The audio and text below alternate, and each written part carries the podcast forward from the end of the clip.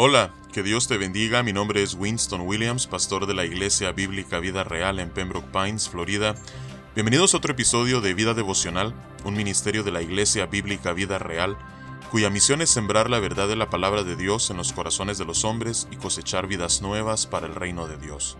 Para más información puedes visitar nuestra página web www.ibvidareal.org o seguirnos en redes sociales en arroba Vida Real. En este día estaremos meditando en el Salmo 112. Al igual que el Salmo 111, este es un acróstico cuando se lee en el lenguaje original hebreo en el que se escribió, y así con 22 líneas conforma todo el abecedario hebreo, cada línea comenzando con la letra que corresponde a, cada una de el abecedario hebreo. Así es que vamos a darle lectura a este Salmo 112 que tal como el título lo describe eh, es la prosperidad del que teme a Jehová. Es una continuación en realidad del Salmo 111. A diferencia del Salmo 111 que se enfocó en las obras maravillosas de Dios, en la manera en la que Él cuida de su pueblo, este Salmo 112 se enfoca en la prosperidad de aquellos que temen a ese Dios, que cuida de los suyos. Así es que vamos a darle lectura y nos iremos deteniendo en algunas partes del Salmo para meditar en lo que éste nos enseña. Dice la palabra de Dios, Bienaventurado el hombre que teme a Jehová, y en sus mandamientos se deleita en gran manera.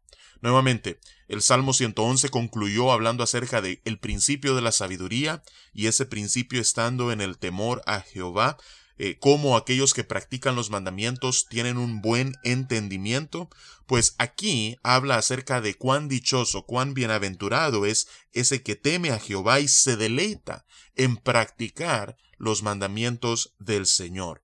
¿Y por qué debería considerarse bienaventurado? Los versículos 2 al 9 hablan acerca de el resultado de deleitarse en practicar los mandamientos del Señor. Dice su descendencia será poderosa en la tierra, la generación de los rectos será bendita. Generalmente cuando un hombre, una mujer teme a Dios, sus hijos son bendecidos por ese temor que sus padres tienen al Señor, por la sabiduría, por el buen entendimiento de sus padres. Y no solamente sus hijos, sino los hijos de sus hijos también llegan a ser recipientes de las bendiciones asociadas con el temor de Jehová. Dice el versículo 3, bienes y riquezas hay en su casa, y su justicia permanece para siempre.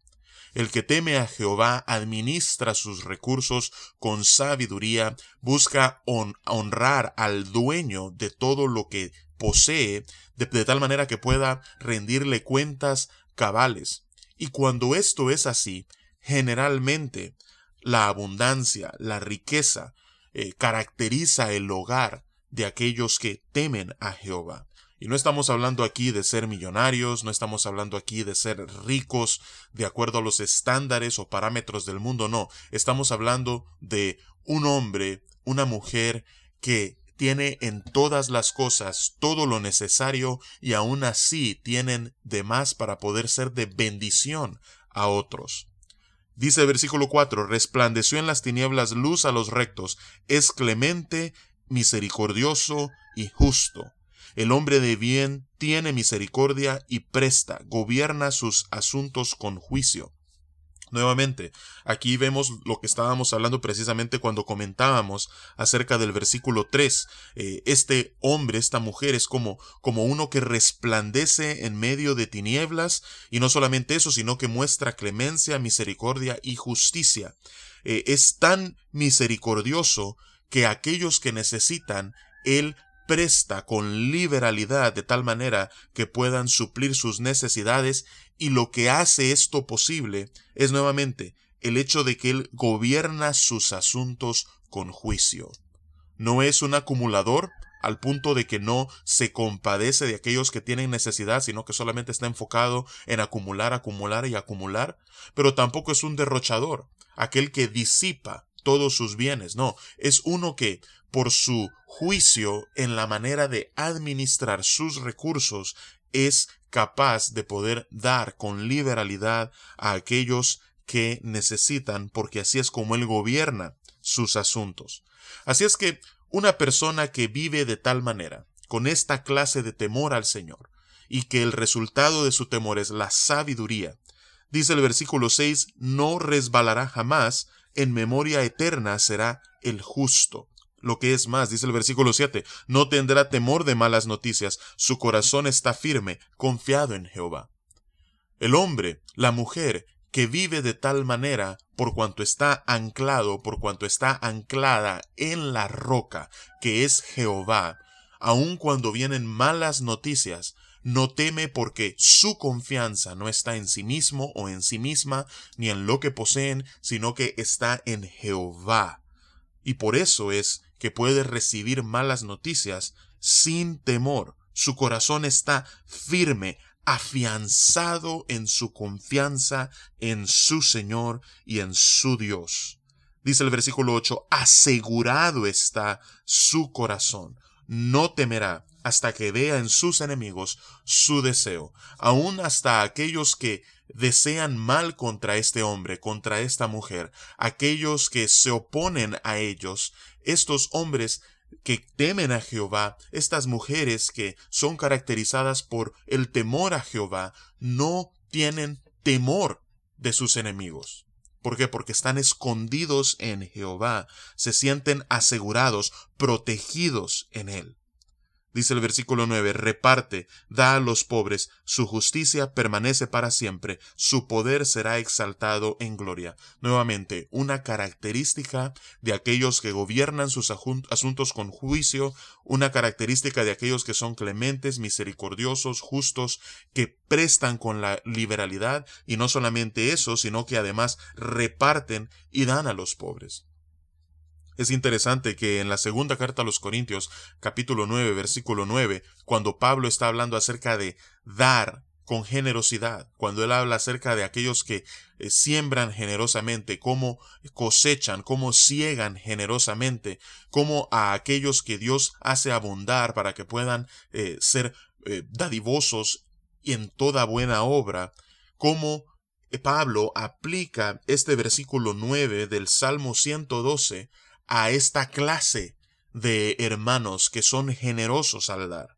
Nuevamente, reparte, da a los pobres, su justicia permanece para siempre, su poder será exaltado en gloria. Muestran un corazón generoso, de la misma manera que aquel que les ha provisto todo lo que tienen ha sido generoso para con ellos. Así es que vemos que los versículos 2 al 9 describen por qué aquellos que temen a Jehová, porque aquellos que se deleitan en practicar los mandamientos de Jehová son bienaventurados o dichosos. Pero por otro lado tenemos a otro grupo de personas, aquellos que rechazan a Dios, aquellos que no tienen en cuenta a Dios en ninguno de sus caminos, aquellos que no se sujetan al señorío de Dios ni guardan sus mandamientos. ¿Qué es lo que ocurre con estas personas? ¿Cuál será el resultado final de sus días. Dice el versículo 10, lo verá el impío y se irritará. Al ver cómo Dios cuida de los justos, los impíos verán y se irritarán. Dice, crujirá los dientes y se consumirá. El deseo de los impíos perecerá. Esa es la porción final. Ese es el desenlace. Ese es el resultado de una vida caracterizada por un rechazo abierto hacia Dios. Así es que yo te pregunto en esta mañana, ¿a qué grupo quieres pertenecer? ¿Al grupo al que este salmista llama bienaventurado? ¿O al grupo al que este salmista describe como aquellos que ven a esos dichosos que temen a Jehová y lo que se almacena en su corazón es un sentimiento de irritación. ¿A cuál de estos dos grupos quieres pertenecer? a los que serán sostenidos y tal como dice el versículo 9, su poder será exaltado en gloria, su justicia permanece para siempre, o aquellos que dicen el deseo de los impíos perecerá. ¿Cuál de estos grupos quieres que sea al que tú perteneces? Te dejo con esta pregunta para que la consideres en oración, tú a solas con el Padre y que así Él pueda ir trabajando en tu interior, de tal manera que te pueda ir conduciendo por la senda que Él quiere por la que transites. Que Dios te bendiga y con su favor nos encontraremos el lunes.